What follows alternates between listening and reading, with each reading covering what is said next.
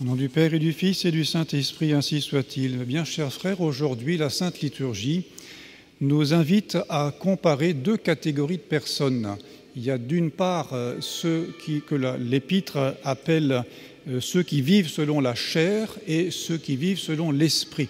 Et dans l'Évangile, notre Seigneur nous parle des enfants du siècle et des enfants de lumière, des fils du siècle et des fils de lumière ce sont deux catégories qui représentent la même chose, euh, qui sont tout à fait euh, identiques. Et euh, la question sera de savoir où nous placer, évidemment, a priori, dans les enfants de lumière, dans ceux qui vivent selon l'esprit et non pas ceux qui vivent selon la chair.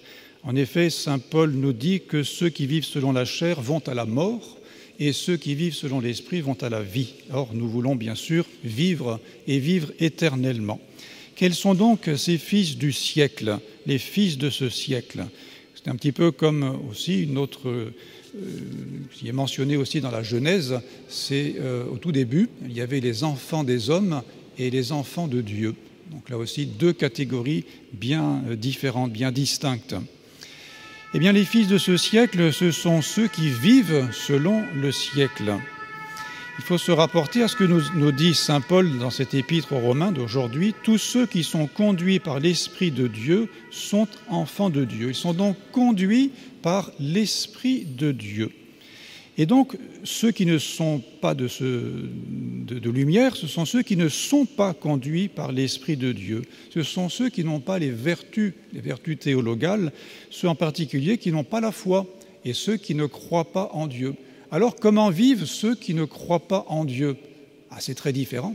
Quand on observe quelqu'un qui croit en Dieu, mais en, vrai Dieu, et ceux qui n'y croient pas, eh bien la vie est tout à fait différente.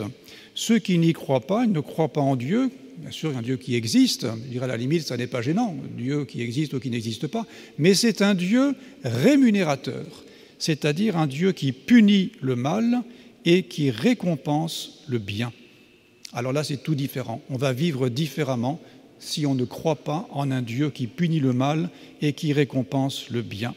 C'est ce que nous dit encore Saint Paul aux Hébreux. Celui qui veut aller à Dieu doit croire qu'il existe et qu'il est le rémunérateur de ceux qui le cherchent. c'est-à-dire qu'il va nous récompenser de nos actes de vertu, il va nous punir de nos actes de péché. Donc ceux qui sont les fils de ce siècle, ceux qui sont les enfants des hommes, ceux qui vivent selon la chair, eh bien ce sont ceux pour qui il n'y a pas de punition, il n'y a pas de rétribution, il n'y a pas de récompense après la mort. Et par conséquent, très logiquement, la seule vie qui compte, c'est la vie de, de cette terre.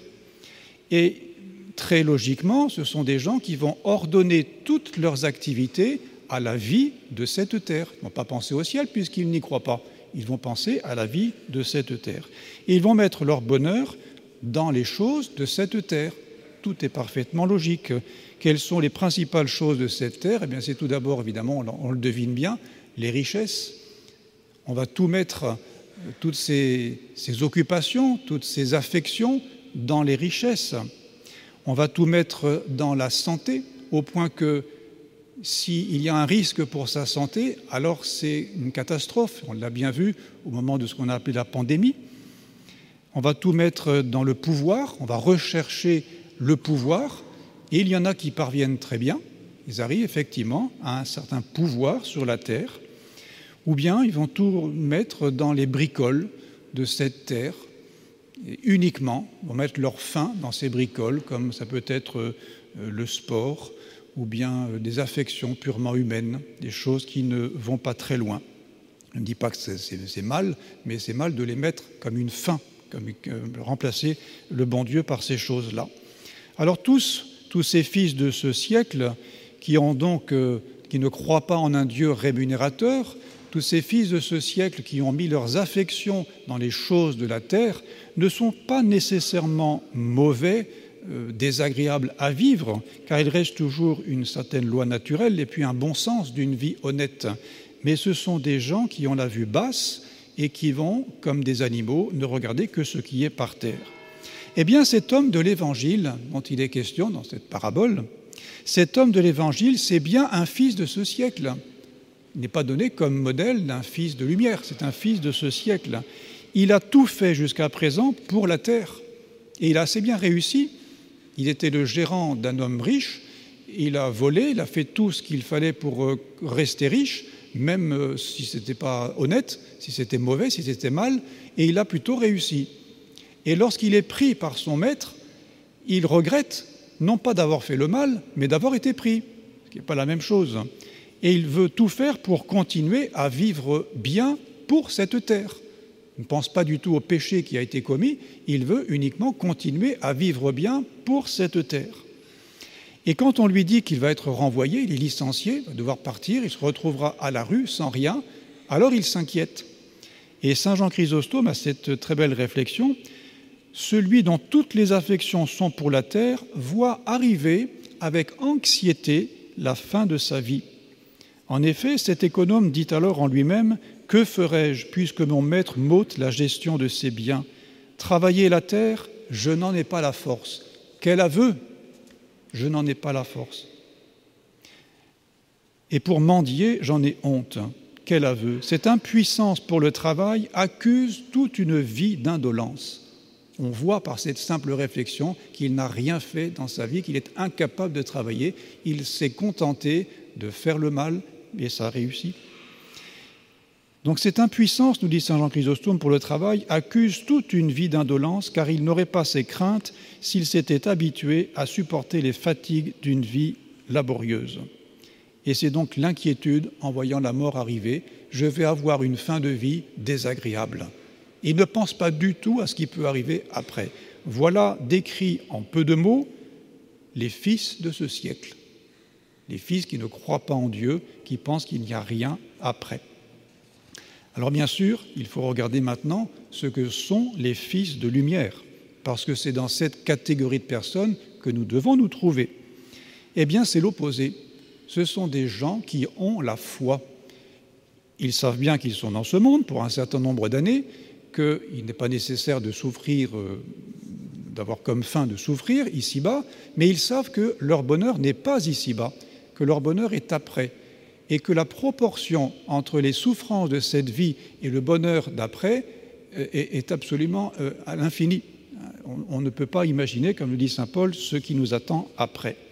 Alors ce sont des gens qui ont la foi, ils croient en Dieu, mais ils ne se contentent pas de croire en Dieu, ils croient en un Dieu rémunérateur et juste un Dieu qui va nous récompenser de nos actes de vertu. Ça change tout. Un Dieu qui va nous, qui va nous punir de nos péchés. Ah, ça change tout, parce que Dieu voit tout. Et ce que les hommes ne voient pas, Dieu le voit. Alors cela nous oblige à avoir une attitude toute différente. La vie d'un fils de lumière n'est pas la vie d'un fils de ce siècle. Et quand on croit qu'un jour, le bon Dieu viendra en nous disant rends compte de ta gestion, et quand on sait qu'on ne sait pas le jour où cela viendra, alors ça change tout. On est prêt, on est toujours prêt, et on ne se lamente pas des peines de cette vie, et on fait tout pour la gloire du ciel. Et c'est pourquoi les chrétiens pensent à la mort sans aucune euh, inquiétude, sans aucune, euh, angoisse.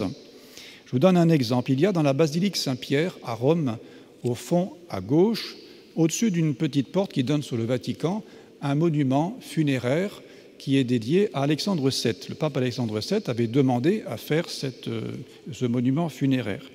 Et Alexandre VII avait comme euh, une sorte de devise pour sa vie, si je pense à la mort, je serai un bon pape. C'est une devise qui est reprise par certains rois de France aussi. Si je pense à la mort, je serai un pape bon. Et voilà pourquoi, pour lui faire penser à ces choses-là, faire penser aussi à ses successeurs et aussi aux fidèles qui euh, visiteraient la basilique Saint-Pierre, il a fait faire un monument funéraire le représentant lui. Et le pape est représenté en haut, agenouillé, absorbé par une prière, et en dessous, sortant d'une espèce de draperie, c'est un marbre du, Bernin qui est très bien fait, magnifique, on voit un grand squelette qui tient à la main un clepside, une clepside, c'est-à-dire un sablier, qui rappelle que le temps s'écoule et qui lui rappelle que le temps s'écoule et qu'il faudra mourir un jour. Memento mori. Souviens-toi qu'il faut mourir un jour. Alors quand on le sait, Mais quand on sait ce qui se passe après, la vie des fils de lumière, elle n'est pas comme celle de la vie des fils du siècle. Ils ont l'espérance. On va donc mettre toute notre énergie vers le ciel. On ne s'inquiète pas des petites souffrances. On ne s'inquiète pas non plus des chutes parce que tout de suite on va demander pardon au bon Dieu. On ne dit pas c'est trop dur, je n'y arriverai pas, c'est difficile. Lorsque il faut quitter une habitude mauvaise, on ne se dit pas c'est trop compliqué, je n'y arriverai pas. Non, parce que la récompense, c'est le ciel. Lorsqu'il faut faire le bien, on le fait avec joie, parce qu'on le fait pour l'amour du bon Dieu. C'est l'espérance et c'est la charité. Les fils de lumière mettent tout dans ce qui a de la valeur, toute leur affection dans ce qui a de la vraie valeur. Et tout le reste, c'est comme le dit Saint Paul, c'est de la balayure. C'est ce que dit Saint Paul aux Philippiens. Oui, certes, et même je tiens encore tout cela comme un préjudice, il parle de bien d'autres choses avant, eu égard au prix éminent de la connaissance du Christ Jésus mon Seigneur. Pour son amour, j'ai voulu tout perdre, regardant toutes choses comme de la balayure, afin de gagner le Christ et d'être trouvé en lui, non avec ma propre justice, mais avec celle qui naît de la foi dans le Christ, la justice qui vient de Dieu par la foi, afin de le connaître, lui et la vertu de sa résurrection, afin d'être admis à la communion de ses souffrances, en lui devenant conforme dans sa mort, pour parvenir, si je le puis, à la résurrection des morts. Et Saint Paul fait ici référence au combat spirituel qui, vu avec la récompense, nous paraît peu de choses. Au ciel, lorsque nous regarderons notre vie, qui nous paraît si pénible parfois aujourd'hui, eh bien nous nous dirons, oh finalement, je pensais que c'était difficile, je pensais que c'était euh, presque insupportable, mais finalement, toutes ces souffrances, toutes ces peines sont peu de choses. Les fils de lumière se réjouissent du bien acquis pour l'âme, ils s'attristent de leur péché. Un fils de lumière ne peut pas s'endormir en état de péché mortel. Tout de suite, il faut qu'il retrouve la grâce de Dieu. Les fils de lumière ont comme euh, modèle la Vierge Marie, qui tout au long de sa vie n'a cessé de croître en charité. C'est notre modèle, la Vierge Marie. Eh bien, ces fils de lumière, lorsqu'ils regardent les fils des ténèbres, ils sont parfois surpris de voir dans les fils du siècle plus de prudence, plus euh, d'activité pour leur perdition que eux-mêmes en ont pour leur salut éternel. Et c'est à cela que veut nous faire réfléchir l'évangile d'aujourd'hui. Regardons comment il s'agite pour parfois détruire l'Église, pour détruire la nature humaine, pour détruire l'œuvre de Dieu. Et nous, que faisons-nous pour la gloire de Dieu? C'est cette réflexion que nous devons nous poser aujourd'hui en méditant ce bel évangile. Notre Seigneur nous dit donc qu'il faut être prudent, avisé, enflammé, au moins autant que les fils du siècle, si ce n'est plus.